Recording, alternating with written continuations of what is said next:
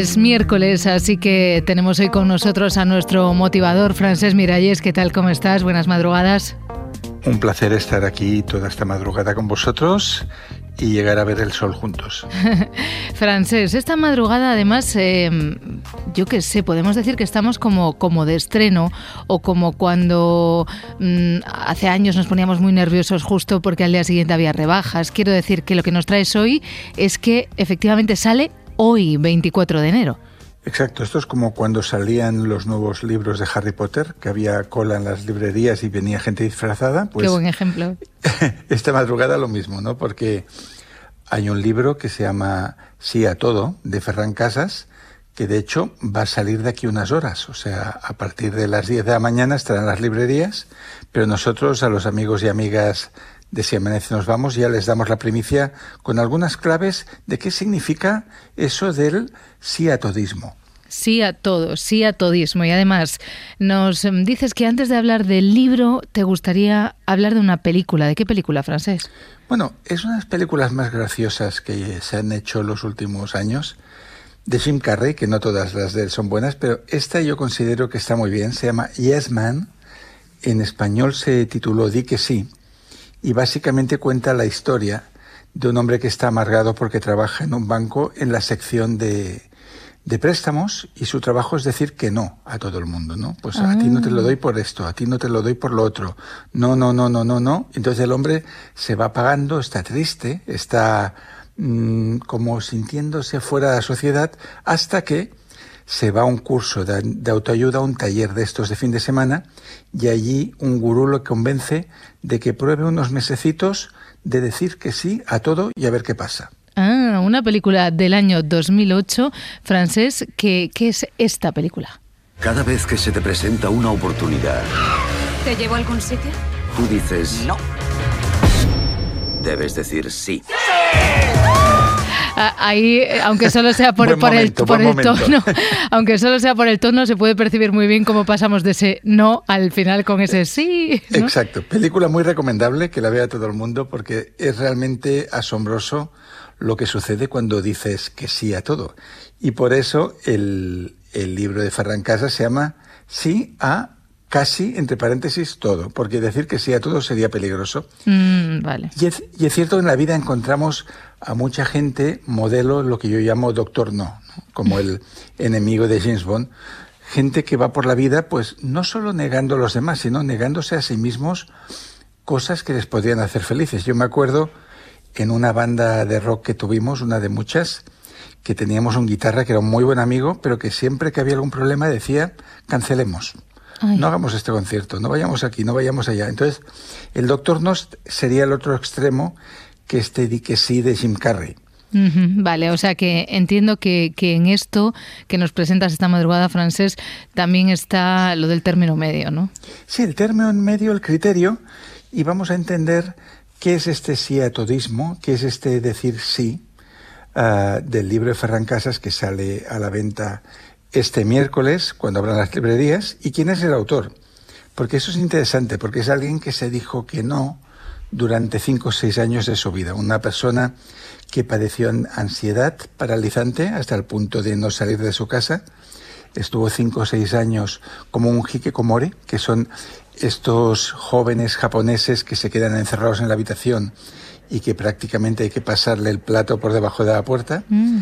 hasta que empezó a salir, empezó a decir un pequeño sí, luego un sí más grande, y finalmente acabó creando un método para ayudar a, miles de personas a salir de ansiedad. Aunque este libro va de otra cosa, y lo que es interesante es el punto de partida, ¿no? Mm, que critica un poco lo que es la literatura de pensamiento positivo, donde todo el mundo tiene que reinventarse, levantarse a las 5 de la madrugada, como dice Robin Sharma, o hacer programas de 10 pasos. Y él uh, ya de entrada dice que no necesitamos, uno, reinventarnos, porque de hecho todo lo que tenemos que ser está ya dentro de nosotros. Vale, porque esta es verdad que es una palabra de esas que, que cuando la escuchamos la primera vez nos atrae y llega un momento que como, con el desgaste del uso, del propio uso y del mal uso, hemos acabado un poco hartos de escuchar a gente que se reinventa, ¿no? Sí, aunque hay una expresión más antipática aún que es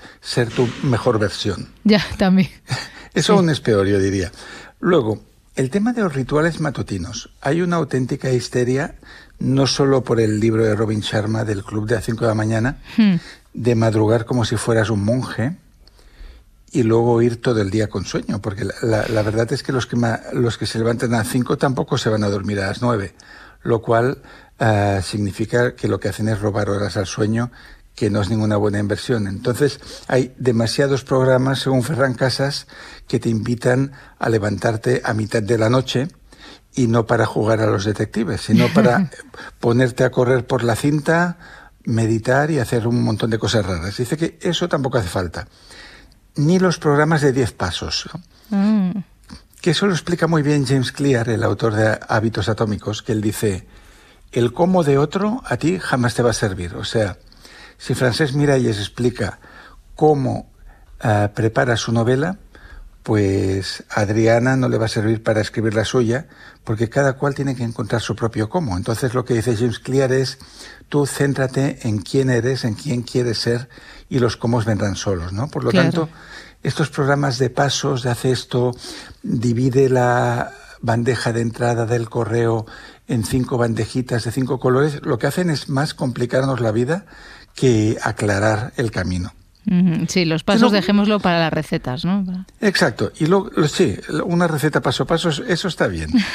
Eh, y luego las dietas de moda, pues bueno, que si la paleo, que si la dieta intermitente.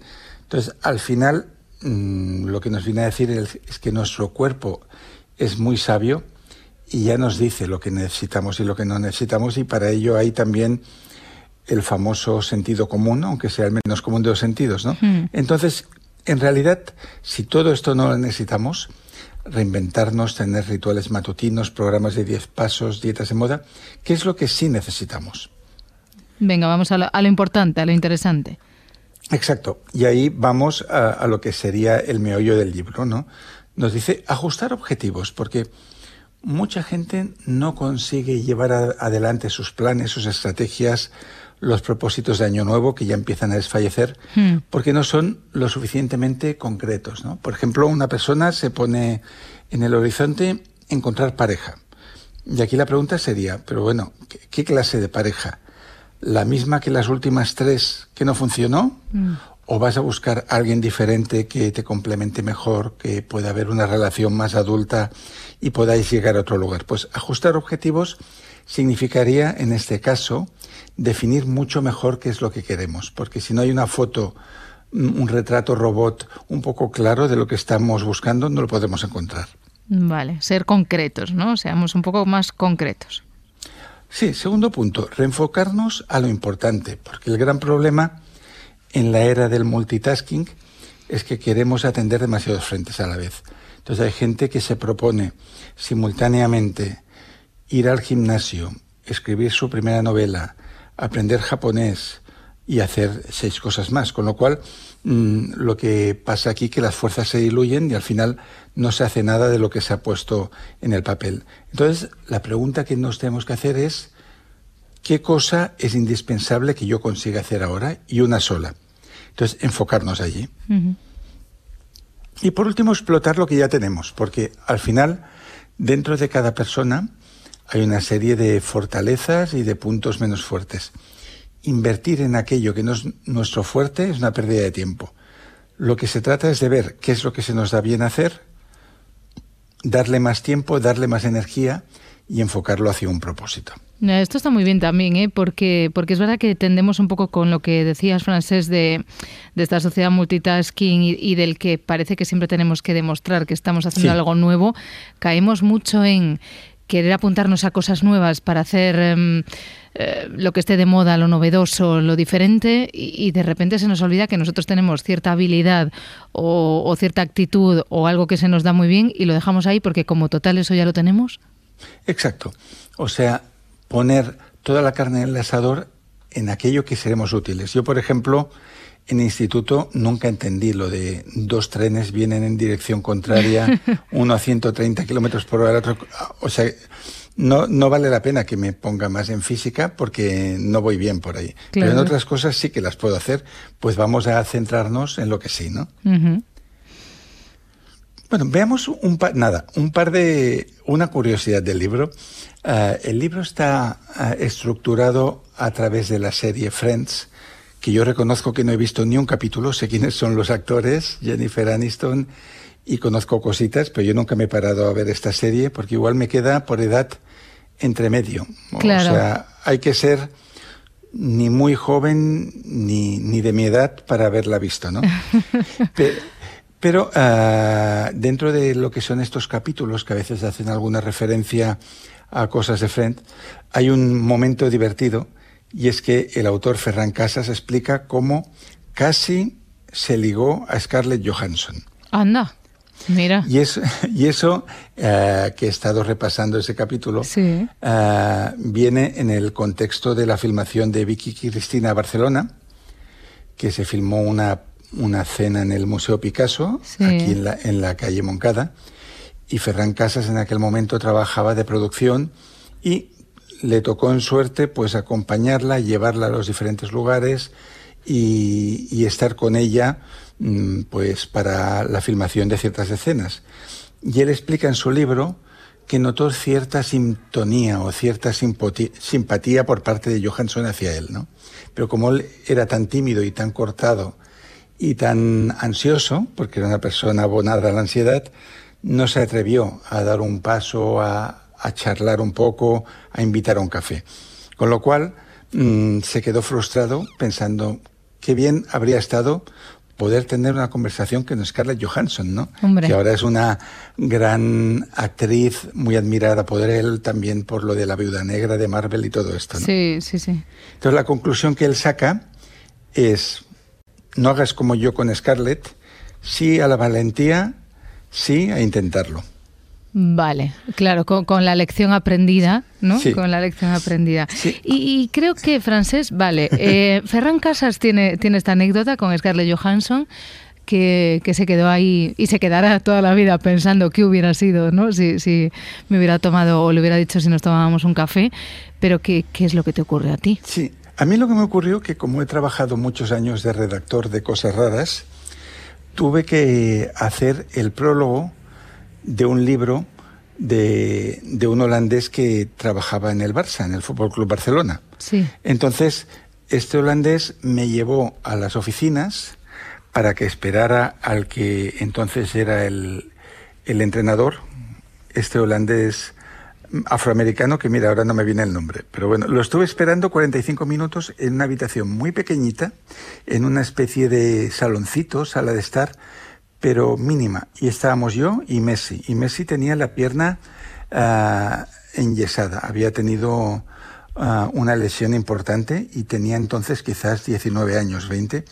Y estuvimos los dos callados igual 40 minutos. No me digas. Mientras yo esperaba a que se abriera la puerta, entrar en el despacho del entrenador y poderle grabar 20 minutos de presentación que yo redactaría en ese libro. Y yo pensaba, ¿le hablas? ¿No le hablas? Ya, ¿Le hablas? claro. ¿Le dices algo? Pero yo creo que aquí ganó la, el deseo de no molestar. Claro. Porque esto me ha pasado varias veces. Yo tenía un autor que me encantaba que se llamaba Bohumil Hrabal, checo, de la época de Milan Kundera. Fui a Praga y yo sabía dónde este hombre iba cada tarde a tomar una cerveza. Y llevaba su libro y pensaba, si lo veo, se lo doy para firmar. Pero cuando entré en el bar, que se llamaba El Tigre Dorado, lo vi a este señor que era viejito, con cinco amigos, todos viejos, y sus cañas de cerveza, y pensé, no les molestes, ¿no? Están muy bien ahí. Claro, y con que- Messi hice lo mismo. Estuvimos juntos todo el rato mirándonos, pero no inicié conversación y al final creo que está bien no molestar a los famosos, eso es lo que yo pienso, sobre todo cuando juegan bien a fútbol y hablar no es su fuerte. como Bueno, mira, antes. ahí es verdad, ahí es verdad. Pero es verdad que, claro, eh, entras en un debate interno, ¿no? Ahí en ese salón, porque me imagino que dices, claro, está aquí este chico, él sabe perfectamente que yo sé quién es, a la vez él tiene una pierna escayolada, yo podría Sí. por deferencia preguntarle, pero a la vez si le pregunto es como meterme en la historia del fútbol y del juego y puede pensar que, no, claro, son, son muchos, muchas cosas por la cabeza, ¿no? Pa- antes de que, de que se abra la puerta del despacho y te abra. Cre- creo que era eh, Rijkaard, Rijkaard, ¿cómo es? ¿era ese? El- muy bien, mira, lo estaba buscando yo ahora mismo. Sí, yo también lo, he estado Frank buscando. Rijkaard. Frank Rijkaard, sí, sí, sí. Frank. Rijkaard. Pues él hizo el, digamos, el prólogo que yo le grabé para un, un libro solidario que se llamaba Teaming, de un amigo suyo holandés que estaba muy metido en el club.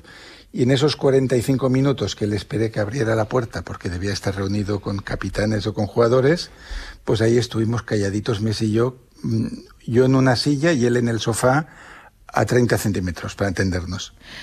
Y, y ni tú te hiciste amigo de, de- de Messi. Ni, ni yo me hice amigo de Messi, ni Ferran se ligó a Scarlett Johansson. Exacto, pero- Habría que haber visto qué pasaría también si dices algo, ¿eh? Ya, esa es otra, esa es otra. Esa es la segunda parte, pero siempre es bonito pensar y cada Sí. uno conformar su historia como quiere. Digamos ¿no? que la filosofía que sobrevuela el libro es, puede ser que no pase nada, puede ser que tengas una conversación de cinco segundos, pero vale la pena intentarlo y no seas tú quien pone los muros en tu vida. Pues nos quedamos con la recomendación. Ya saben los oyentes que ya es 24 de enero, así que a esta hora no, pero nada, en un ratito cuando abra su librería de confianza, sí a casi todo de, de Ferran Casas. Frances Miralles, muchísimas gracias por la recomendación y también por la explicación. Muchas gracias, Adriana. Feliz madrugada a todo el mundo y sí a todo. Adiós, Frances.